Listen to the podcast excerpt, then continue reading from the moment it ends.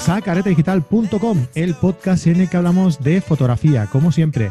Eh, bueno, y hace unos meses eh, hicimos una encuesta en nuestra página de, Facebook y bueno, en la que preguntaba a la gente, a, nuestros seguidores, eh, que si conocían a, fotógrafas para que entrevistáramos en el, en el podcast, ¿no? Porque es verdad que siempre vamos entrevistando hemos entrevistado a un montón de personas y la mayoría son, son hombres, ¿vale?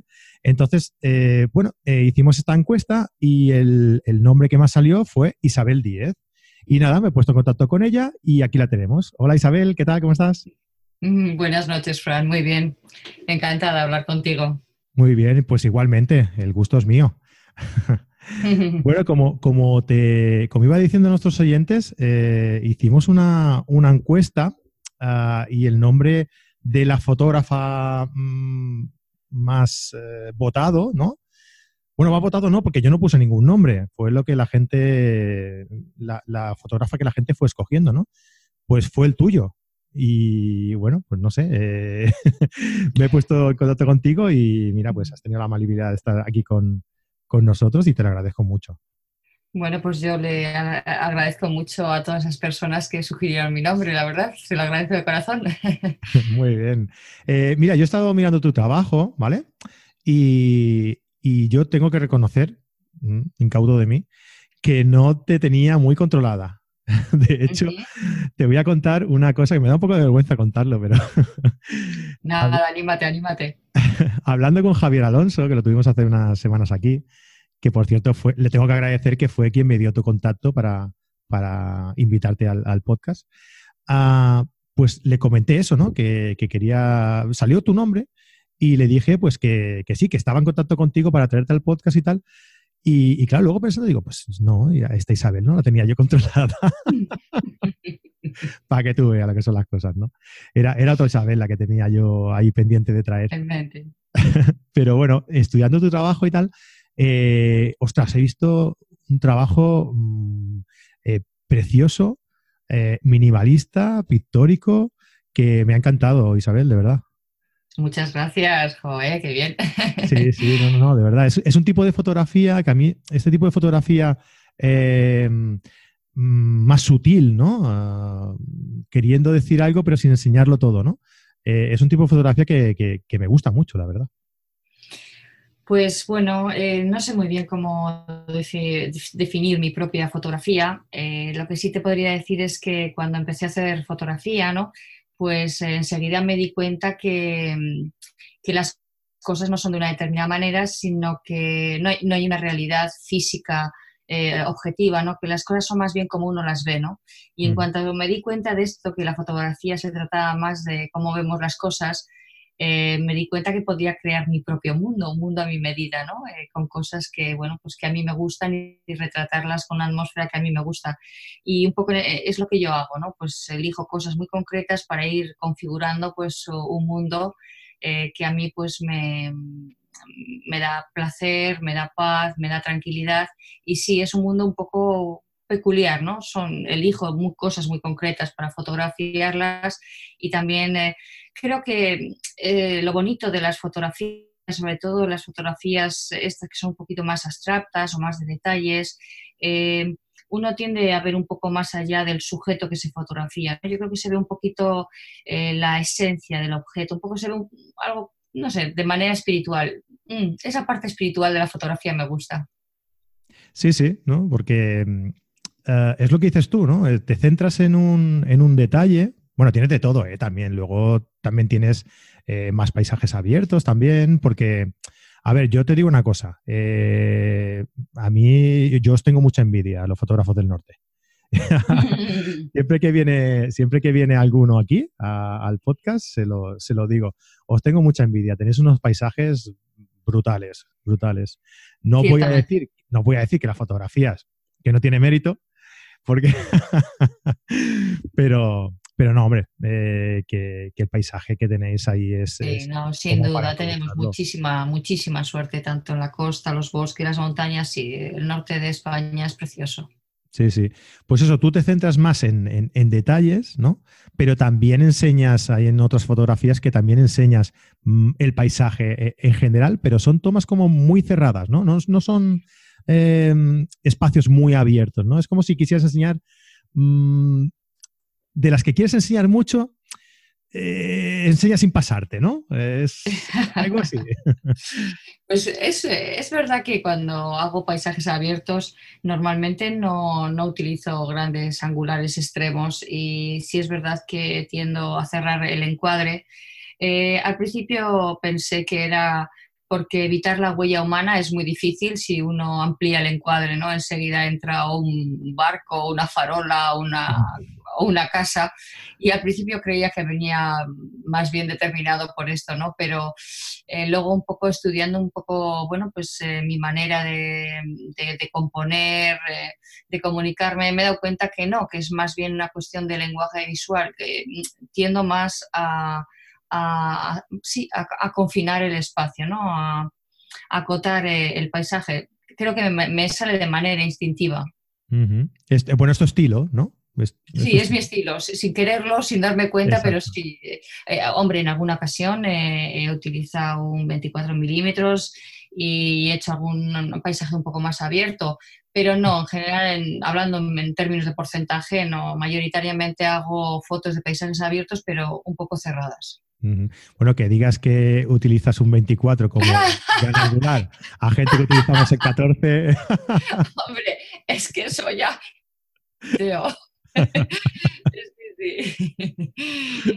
Muy bien. Oye, ¿y cómo empiezas en esto en la fotografía? Porque los fotógrafos que pasan por aquí, en su gran mayoría, pues eh, todos han tenido un familiar que tenía una cámara en casa y claro, pues el roce hace el cariño, ¿no? Y, la acabas cogiendo y, te, la acabas eh, cogiendo cariño, practicando y te, y te acabas metiendo, ¿no?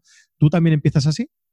Pues eh, no, no, no, empecé así porque en torno a mí no, no, no, no hay nadie que, que, practique la fotografía.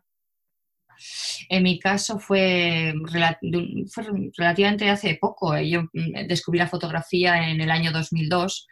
Eh, yo trabajo en la universidad, soy investigadora, trabajo con algas marinas y en aquella época, en el 2002, pues eh, tenía muchas ganas de hacer una guía de algas, eh, de, algas marinas de la costa vasca, pero quería que hiciese una guía divulgativa, pues eh, estética, así, pues que fuera como visualmente atractiva, ¿no? Para, para, la gente en general. Y entonces dije, bueno, pues lo que hay que hacer es una guía con unas fotos pues muy, muy, muy llamativas, muy atractivas. Y pero yo no tenía ni idea de, fotografía, así que ni tan siquiera tenía una cámara buena, tenía una típica pequeñita que no se lleva a los viajes o, para hacer recuerdos. Y bueno, pues con la intención de hacer este, esta guía de algas, eh, me compré una cámara reflex y me compré cuatro libros de, fotografía. Eh, los cuatro eran de John Shaw, es un fotógrafo estadounidense muy didáctico. Eh, y bueno, pues eh, nada, eh, los fines de semana ponía en práctica lo que leía ávidamente en estos libros y empecé a hacer mis primeras eh, diapositivas. Y entonces me di cuenta que, bueno, pues que con unos conocimientos no muy extensos, básicamente pues saber controlar ciertos parámetros y algunos filtros, se conseguían unas fotos muy chulas, como las de las revistas.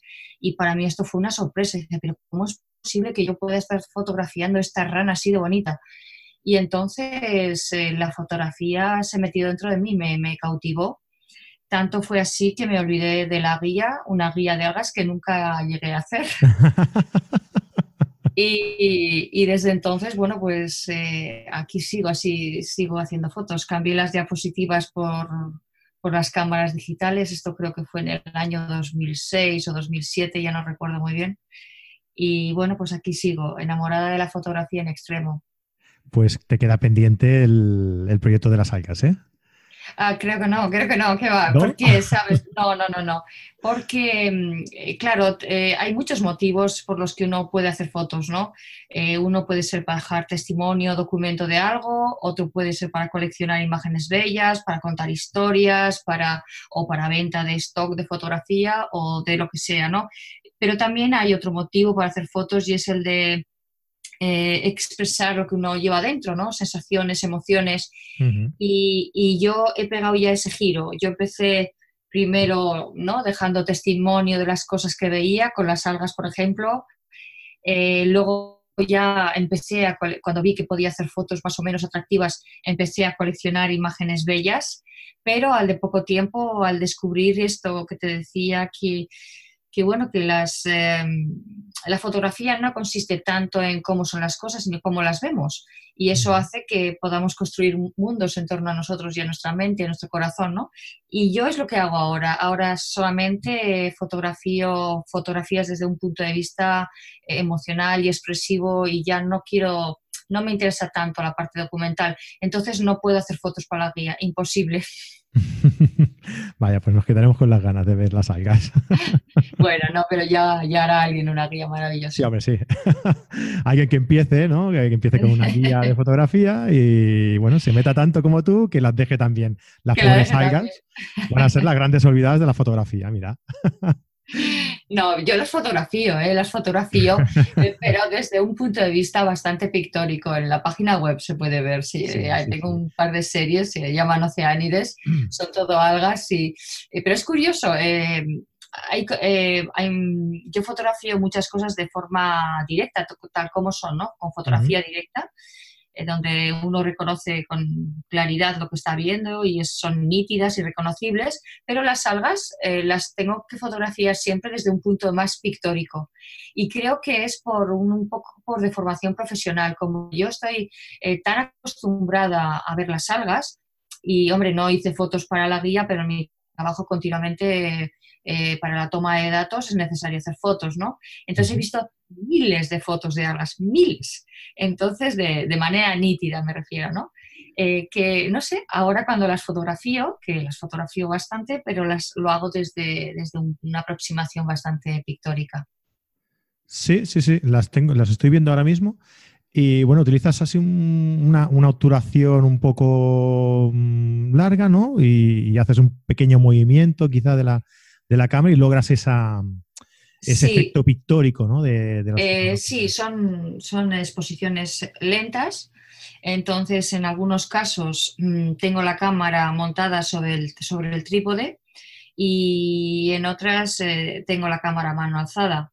En algunas ocasiones dejo que sean las propias algas las que se muevan porque se están continuamente moviendo movimiento del agua y en otros casos eh, me muevo yo. Pero generalmente mm, eh, creo que sí, creo que es más habitual que se muevan las algas en, las fotos que hago. O sea, yo estoy quieta con el trípode y, y espero que el alga se mueva con el agua. la exposición, el alga se mueve y capta ese movimiento. Eso es.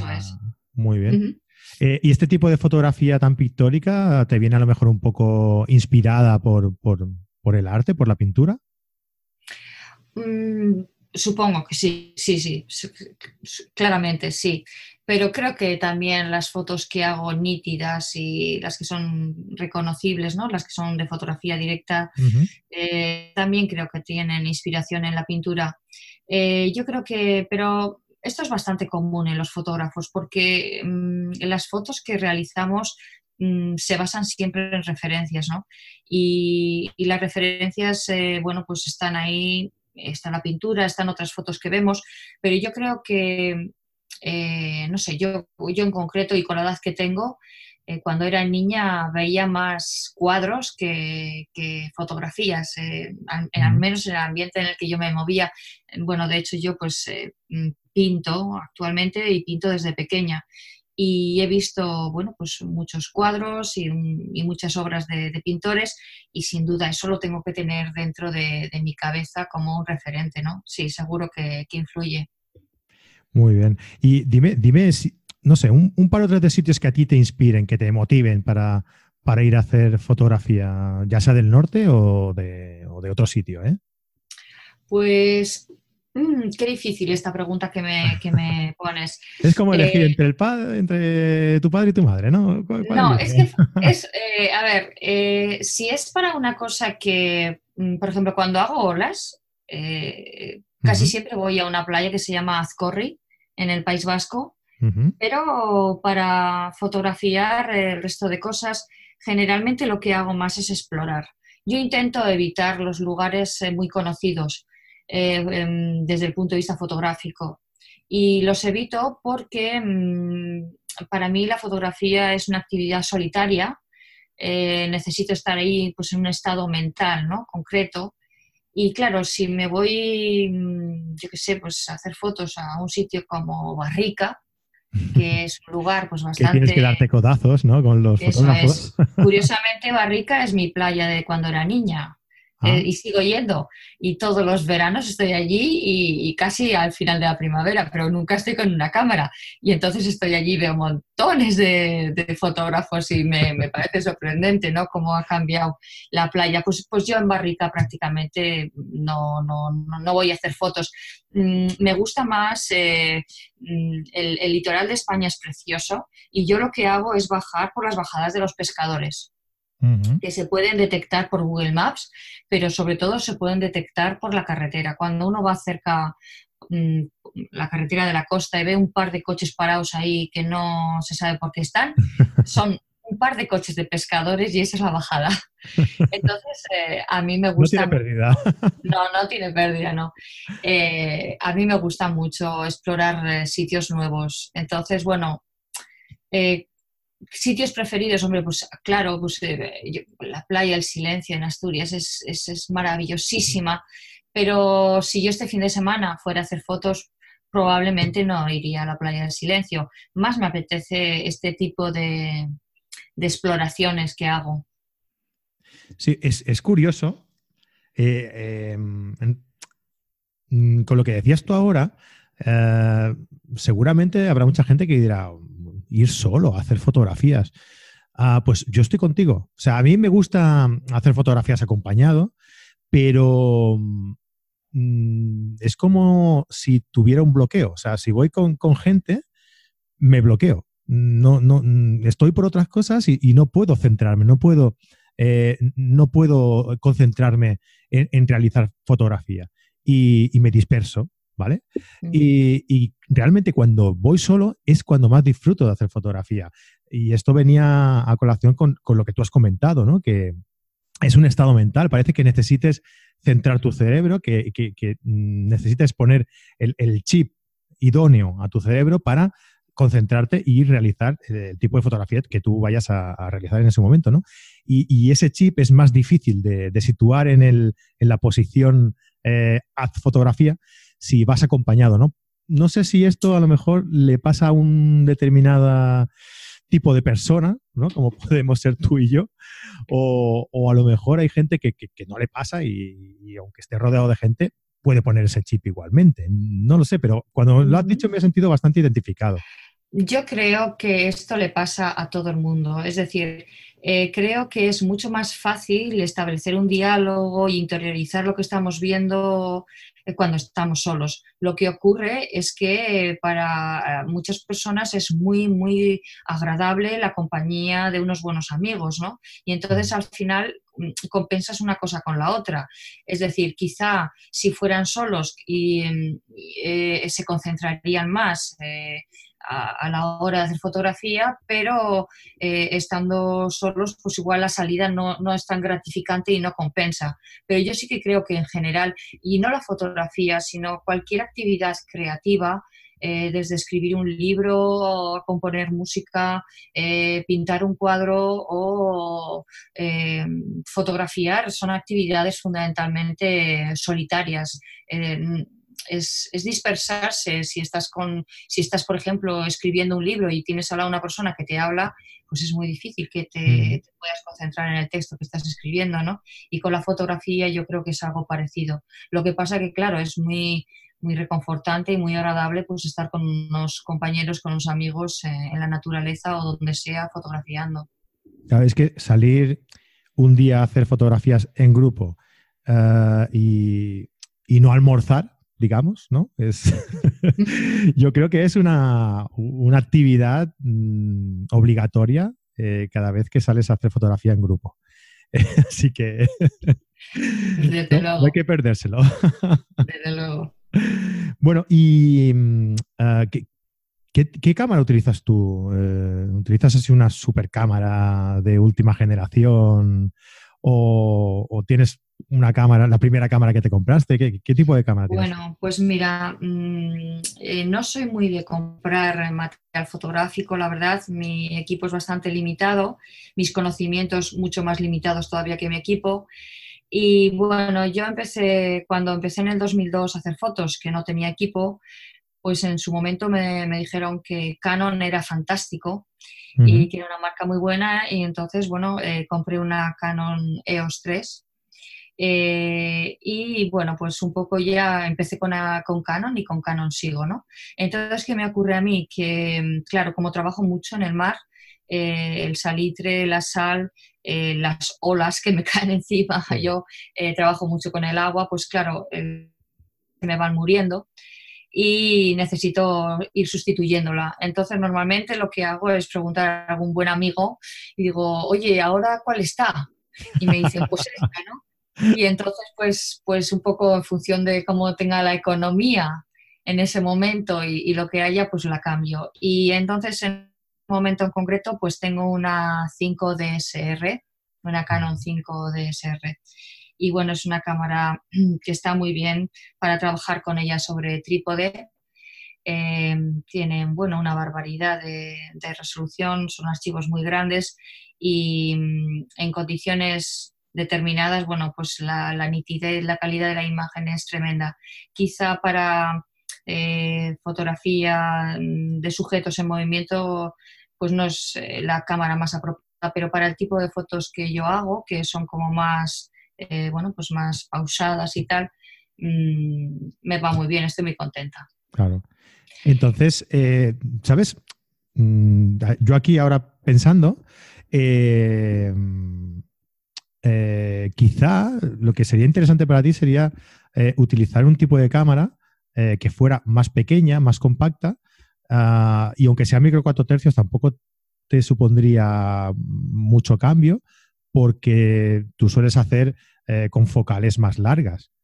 Entonces ganarías en, espacio, en, peso y, por la focal no te, no te debería preocupar porque, porque tú ya tiras De, tele, ¿no? Ya, lo que pasa es que, bueno, eh, normalmente necesito archivos muy grandes. Eh, necesito archivos muy grandes porque, bueno, pues... porque recortas, ¿no? No, no recorto nunca. Bueno, ah. o, rarísima vez. No, no, yo no recorto las imágenes, pero eh, vendo fotos y bueno, a veces vendo fotos de cuatro metros. Bueno, a veces no es que venda muchas fotos, porque en España no se venden muchas fotos, ¿no? En general. Pero bueno, eh, algún, alguna foto sí he vendido, he tenido, he vendido algún proyecto y bueno, eh, para temas de bueno, o para exposiciones también, hace falta copias grandes, ¿no? y, entonces, bueno, de hecho me encantaría trabajar con medio formato, pero eso sí que ya es muchísimo peso para mí. Pero bueno, la, cámara que tengo ya te permite hacer eh, ampliaciones eh, bastante buenas de, de dos metros sin problema.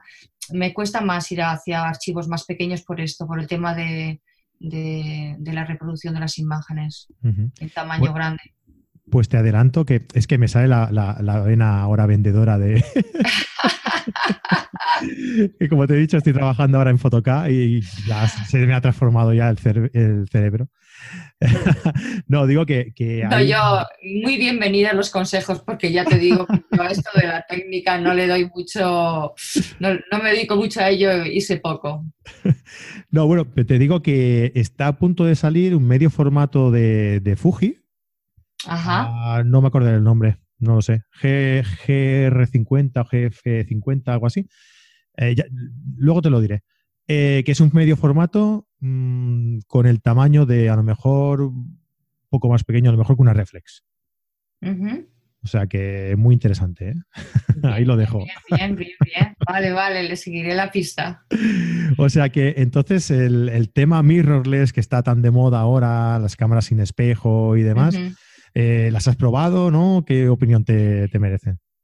Ah, bueno, bueno, me ¿O crees que es una variante simplemente comercial que... Mm, mira, la verdad es que eh, este fin de semana en concreto me han puesto una cámara de estas en la mano para que las probara, pero me sentía como un pulpo en un garaje. Quiero decir con esto que mm, ah, eh, mm, ya te digo, le doy muy poca importancia a la técnica, ¿no? Porque eh, realmente yo controlo pocas cosas, eh, el diafragma, la velocidad, la temperatura, el color y el ISO y, los filtros físicos que utilizo en mano, ¿no? Entonces yo con eso ya, ya tengo suficiente. Entonces, si tú me das a mí una cámara, por ejemplo, estas, estas que están saliendo, ahora acaba de sacar una Canon, ¿no? Sí. Eh, ¿Cómo se llama? R, ¿cómo es? Eh, bueno, no EOS R, la Canon EOS R. Sí. Pues esa es la que me han dejado este fin de semana y, bueno, pues eh, me la dejaban como con, mucho interés y tal y yo la cogí en la mano, la, la, empecé a tocar y yo creo que me miraron como diciendo, pero esta es la que hace esas fotos, no me lo puedo creer. y es que, bueno, la verdad es que yo, yo cojo esa cámara, ¿no? Y, y, bueno, ya me familiarizaría con ella un fin de semana y terminaría haciendo yo creo que las mismas fotos que hago exactamente ahora. Por ejemplo, para mí lo que sí que es muy, muy importante en una cámara, además de lo que he dicho de que haga archivos grandes, ¿no? Para poder hacer copias de gran tamaño, para mí es muy importante eh, cómo esté protegida de, para el agua y el polvo, ¿no? Lo, estanca que sea y lo fuerte que sea por si se cae, porque, bueno, pues eh, yo trabajo mucho en el mar, pero también trabajo, mm, eh, bueno, he hecho fotos en el desierto, en las selvas, en sitios de mucho frío y no, habitual, no es donde desarrollo la gran es la mayor parte de mi trabajo, pero también hago trabajos allí. Y entonces, bueno, y en el propio mar eh, o en las playas, que también hago fotos, hay mucha arena con el viento y necesito cámaras que sean bastante estancas. Eh, para que me duren un poco más. Entonces, bueno, estas, las mirrorless, la verdad es que desconozco este aspecto, cómo lo cuidan, lo, lo estancas que son. Sí, bueno, en principio sí, son estancas. Sí, lo son. No, lo digo porque, bueno, como las coges y pesan tan poquito y tal, parece como que... Pero vamos, si son estancas, una maravilla, porque la verdad es que pesan poquísimo, poquísimo. y luego me han dicho también, ¿no? Que hay unos adaptadores para poder utilizar los objetivos que uno ya tiene. Sí, mira, precisamente esta semana, bueno, esta semana cuando nos haga el podcast, supongo que habrá, habrán pasado un par, pero tengo un amigo que precisamente es, también del norte, es de Asturias, de Gijón, que es Jesús García Sutil, eh, y me llamó para preguntarme a ver eh, si tenía la Sony A7R3. Y eh, él es de Canon también. Y lo que ha hecho ha sido comprarse la A7R3 y un adaptador de Sigma, con el cual puedes adaptar la mayoría de los bueno, por supuesto, los, los, Sigma, los Sigma Art que tenías para Canon los puedes adaptar a, esa Sony. Y eh, los eh, objetivos que tienes de Canon también puedes adaptarlos a esa Sony. Por lo tanto, él se ha gastado simplemente, simplemente entre comillas, ¿vale? Porque baratas no son tampoco. Eh, se ha gastado lo que es el cuerpo de la Sony, el adaptador y los objetivos ha utilizado, ha aprovechado los que ya tenía de su Canon, ¿no? O sea, es una inversión un poco pues más, más llevadera, un poquito más asumible, ¿no? Que si tienes que cambiar todo el equipo. De todas formas, eh, sí es verdad que las cámaras eh, son muy, mucho, bueno, mucho menos pesadas, pero luego los objetivos siguen siendo muy pesados. O sea, al mm. final tampoco uno ahorra tanto en peso. Sí, hoy ha llegado a la tienda un 50 milímetros Ah, de Canon 1.2 para, con montura R de, para las eh, sin espejo. Y vaya, de peso no tienen a que envidiar a, cualquiera de los otros. ¿eh? A cualquiera sí, pesan bastante. También me han dicho que son de una calidad excepcional. Así que bueno, estamos acostumbrados a llevar peso. Sí, hombre, si al final tienes, si tienes que hacer un objetivo que sea luminoso, es que no te queda otra tampoco. Tiene que ser, mm. tiene que ser pesado, no, no hay más. La física es la física. Exacto. y hablando de todo esto, eh, por lo que tú me has dicho, intuyo que mucho, mucho no retocas tú las fotos, ¿verdad? Mm, no, no. Mm, la verdad es que la edición que hago es bastante sencillita, tampoco así como mis conocimientos técnicos de cámaras muy limitados, los de la edición también lo son. Y eh, el por qué, pues creo que mm, porque lo pienso a menudo, ¿no? Digo, con todas estas opciones que tienes, ¿por qué no las exploras? ¿Por qué no conoces mejor los programas? ¿Por qué no sacas más provecho de tus imágenes? Y creo que al final es una cuestión, porque claro, tengo desconocimiento para, editar las imágenes porque yo elijo tener desconocimiento. Quiero decirte que lo mismo que aprendo unas cosas, podría aprender a editarlas mejor, ¿no? Eh, pero creo que tengo este desconocimiento porque eso hace que mis fotos estén poco editadas y eh, eso también les, les, da una estética determinada, ¿no? Es una estética bastante natural, bastante simple. Eh, y para mí esto es importante porque eh, las imágenes que están muy editadas, a, ver si me explico bien, yo creo que la edición tiene que ser muy sutil para que la de la imagen, es decir, estás viendo una imagen y de repente, yo que sé, ves un cielo muy contrastado con una saturación bárbara, eh, donde había una sombra que no se tendría por qué ver nada, de repente se ven detalles y tal, y entonces toda esa edición tan forzada te saca de lo que está eh, de la esencia de, la escena o del sujeto, porque de repente estás pensando en edición, no estás pensando en unas rocas, sino en la propia edición, ¿no? Entonces creo que es mejor o dejarlo muy sutil para, que la edición no forme parte de lo que percibe la mente y se quede solamente en el sujeto que has fotografiado, o si no, eh, que sea, digamos, que la propia edición sea una característica. Es decir, hay fotógrafos que editan muchísimo sus imágenes con su sello personal, eh, mm, como quien pintaría un cuadro. Con lo cual, cuando uno ya ve las imágenes, yo al menos cuando las veo, ya veo que son completamente antinaturales, eh, que no se pueden dar ese tipo de luces, pero no me importa porque se nota, no hay ambigüedad. O sea, forma parte del estilo de, ese fotógrafo, de ese autor, ¿no? Entonces yo creo que lo importante es no quedarse en la ambigüedad. No, porque hay veces que mm, sí, eh, no parece que hay una intención clara de, utilizarlo como rasgo personal, pero a la vez te saca de, de, la foto, ¿no? Porque llama mucho la atención. No sé si me he explicado muy bien.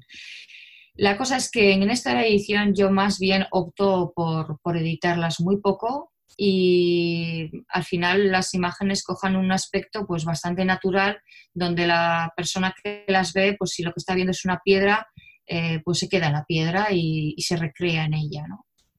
Mm, no además el, tipo de fotografía que, tú haces no, no invita tampoco a que tenga una edición extrema ¿no? porque eh, estás mostrando algo natural que no, no, no, no se beneficiaría de una edición eh, muy, muy extrema, creo yo, porque la importancia de la fotografía no es la estética en sí, sino el mensaje, ¿no? Y no, y la estética también creo que es importante. Sí, pero la estética la consigues con el mismo, con el mismo disparo, ¿no? No hace falta reforzarla con, un retoque. En, el caso de tu trabajo, ¿eh? en el caso de, estas tomas tan centradas, tan detallistas. Pero sin duda estoy convencida de que si yo les dejara mis RAWs a otros fotógrafos, eh, sacarían más, eh, las editarían de otra forma. Eh, de hecho, mm, no sé si conoces a un fotógrafo estadounidense, se llama Gaital, es un fotógrafo extraordinario. Y hace tiempo, ahora no sé si lo hace, pero hace tiempo ofrecía un servicio de hacer crítica de, portfolios ¿no? a la gente que le mandaba fotos y me llamó la atención este servicio que ofrecía y no es que me interesara eh, expresamente la opinión de, de, Gaital de las fotos que yo que le mandé, pero sí que tenía curiosidad eh, por ver qué tipo de, sí, de, servicio ofrecía. Eh, por si acaso, yo que sé, algún día igual me interesaba a mí poder hacer algo similar, ¿no? Entonces, bueno, le, le, mandé mis fotos y me las envió de vuelta claro, me las envió de vuelta completamente diferentes. y eran las mismas fotos, ¿no? Pues un poco editadas por zonas, eh, pues, eh, pues si por ejemplo había una zona más clara que llamaba la atención del ojo de una manera que, bueno, que era innecesaria porque allí no había, mm, esa parte de la fotografía no tenía nada importante y no hay por qué ir a esa zona, simplemente el ojo iba porque había algo claro, pues se la rebajaba, claro. Yo las fotos no, no, no las trabajo por zonas, ¿no? Y bueno, pues eh, claro, yo sí creo que eh, algunas fotos que me envió de vuelta eh, estaban mejoradas, pero cambiaba un poco completamente mi aproximación, ¿no? Pero bueno, en realidad como no... Estoy convencida. ¿Cambiaba tu aproximación, pero para mejor o tú crees que no? Bueno, yo creo que la cambiaba. Yo prefiero mis fotos que las que me mandó de vuelta. bien, bien, bien. pero bueno, también eh, Gaital, eh, eh, que trabaja muy bien en la edición, es muy sutil. Eh, él, trabaja mucho la edición, pero de una manera tan, tan sutil que uno cuando ve sus fotografías, sus paisajes, eh, el, corazón se, bueno, bueno, se explota y, no te pones a pensar si la ha editado o no la ha editado, si es ese color o nosotros. O sea, está la sutilidad de su edición que, uno no se sale de la fotografía, ¿no? A pesar de que Gaital, pues sí, claro, trabaja, trabaja las fotos bastante por zonas y, o como lo tenga que hacer. Muy bien. Oye, y para ir acabando ya, em, ¿qué consejos les darías a, las personas que, quieran tener ese mismo punto de vista que, tú tienes en, la fotografía? ¿Por dónde les dirías que empiecen? ¿Qué, consejo principal eh, podrían tener para, para acercarse un poco a tu estilo de fotografía? Bueno, pues yo no le recomendaría a nadie que se, acercase a mi estilo de fotografía, porque mm, yo lo que creo y, lo creo ciegamente es que todos tenemos una trayectoria vital única, no hay dos vidas iguales, las vidas se hacen con experiencias y con emociones asociadas a ellas y todos vemos el mundo de manera muy diferente. Eh, no hay dos personas que lleguen, entren en una sala y se fijen exactamente lo mismo, ¿no? Entonces, esto, el, el hecho de que tengamos vidas diferentes quiere decir que potencialmente todos tenemos una mirada propia completamente diferente a los demás. Entonces, ¿qué ocurre? Que mm, sobre todo cuando empezamos, eh, uno para, para empezar eh, tiene unos referentes y tiende a reproducir imágenes y hacer versiones, ¿no? Entonces, em, eh, uno puede seguir por ahí o bien eh, tomar conciencia de que él tiene una mirada única que tiene que explorar y que la tiene dentro de verdad. Entonces, creo que esa mirada personal es la que hay que empezar a atender. ¿Y por qué? Porque cuando hacemos em, fotos con referencias externas, esas fotos durante un tiempo cumplen su función, pero con el tiempo se nos van olvidando. Pero cuando hacemos fotos nuestras personales que salen directamente de nuestro corazón, esas fotos son para toda la vida. Entonces creo que el, sí, creo que la mayor recompensa, en esta actividad de la fotografía eh, para el fotógrafo es la de descubrir su, propio lenguaje visual qué sujetos son los que le importan, por qué le importan, cómo los ve, qué quiere contar con ellos, o sea, hacer sus historias con sus fotografías, ¿no? Y entonces cada uno tiene que mirar para adentro. Eh, entonces no quiero, no, creo que sería un buen consejo que se acerquen a mi foto. Yo creo que el buen consejo es que cada uno eh, busque qué tiene dentro de, sí mismo. Y para empezar por algún sitio, creo que la mejor manera de, de empezar este camino ¿no? hacia, hacia el interior, hacia, hacia la mirada interior que tenemos cada uno. Eh, una manera buena de empezar es realizando un, proyecto pequeño o, grande. Y en ese proyecto eh, sería elegir un tema, un tema que nos llega al alma, cada uno será el suyo, y empezar eh, a trabajar ese tema, ¿no? No dispersarse, sino desarrollar un, un proyecto eh, porque eso va a hacer que descubra el, el, centrar la mirada en un tema concreto, en una historia concreta, hace que surjan imágenes que de otra manera no aparecerían. ¿no? Hay una frase muy bonita que es que eh, los ojos no ven más que lo que miran. Y cuanto más ven, más saben dónde tienen que mirar. Sí. A ver si lo he dicho bien. A ver, los. A ver. Eh, ¿Lo he dicho bien? Yo diría que sí. Bueno, no, lo sé. Pero bueno, ya se quedarán escuchando lo que he dicho y ya no nos ha confundido, es esto otro. Sí, los ojos cuanto más miran, más ven. Y cuanto más ven, más saben dónde mirar. Vale. ¿Eso qué quiere decir? Eso quiere que cuanto más estudiamos un sujeto, cuanto más trabajamos sobre él, empiezan a surgir imágenes que no veríamos de otra manera. Y esas imágenes no van a venir de referentes, van a venir directamente de nuestra mirada directa, de nuestro interior. Entonces, bueno, pues eso es lo que yo aconsejaría. Esto sería algo así como que mm, no es lo mismo ir a fotografiar, por ejemplo, a una, a una tribu perdida en, la, en el interior de, África, eh, ir allí un día y fotografiar lo que ves, ¿no? Que ir un día, no hacer fotos hasta que ha pasado una semana y ya los conoces bien, ¿no? O sea, el tipo de fotografía no va a ser la misma el primer día que llegues eh, que cuando lleves una semana y ya los conoces, ¿no? Siempre van a ser unas fotografías más completas, ¿no? Es algo así a lo que te refieres, ¿no? Muy buen ejemplo, muy buen ejemplo. ¿Has visto, eh? ¿Cómo te has explicado bien, ves? Y si en lugar de quedarte con la tribu una semana vives un año, ya ni te cuento. Claro. Claro, claro. Luego también depende del nivel de integración que tú tengas también, ¿eh? Porque si te quedas sentado en una esquina y no te integras, no. Por supuesto. Pero entonces esto es que igual no querías hacer fotos de la tribu. Sí, también es verdad. Muy bien, Isabel. Oye, y explícanos un poquito si tienes algún proyecto ahí entre manos, eh, algo interesante eh, que estés ahí dándole vueltas a la cabeza. Proyectos siempre tengo muchísimos, muchos. Lo que pasa es que tengo poco tiempo. Eh, claro, yo no, me, no, me, dedico profesionalmente a la fotografía, ¿no? Yo trabajo en la universidad como investigadora y entonces el resto de tiempo libre que tengo eh, que me queda, porque luego está la familia y más cosas, ¿no? Pues lo dedico a la fotografía. Bueno, también hago actividades profesionales dentro de la fotografía, pero de manera más mm, eventual.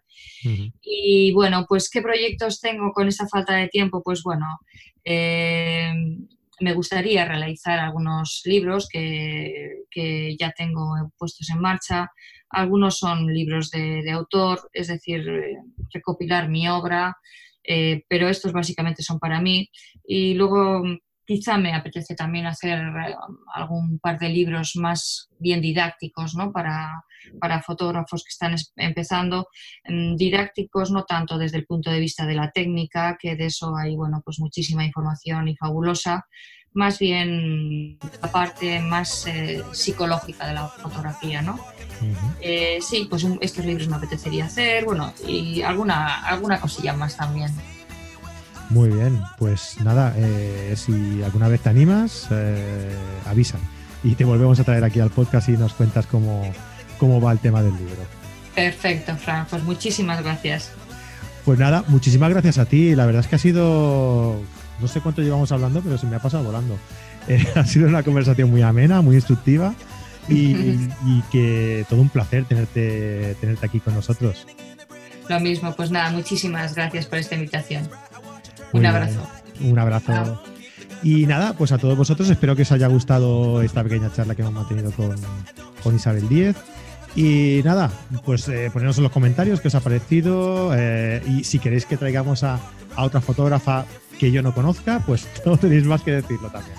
Y yo me pongo manos a obra, la buscamos y la traemos aquí al podcast, ¿de acuerdo? Pues venga, un saludo a todos, eh, que tengáis buena semana y nos vemos la semana que viene. Hasta luego, adiós.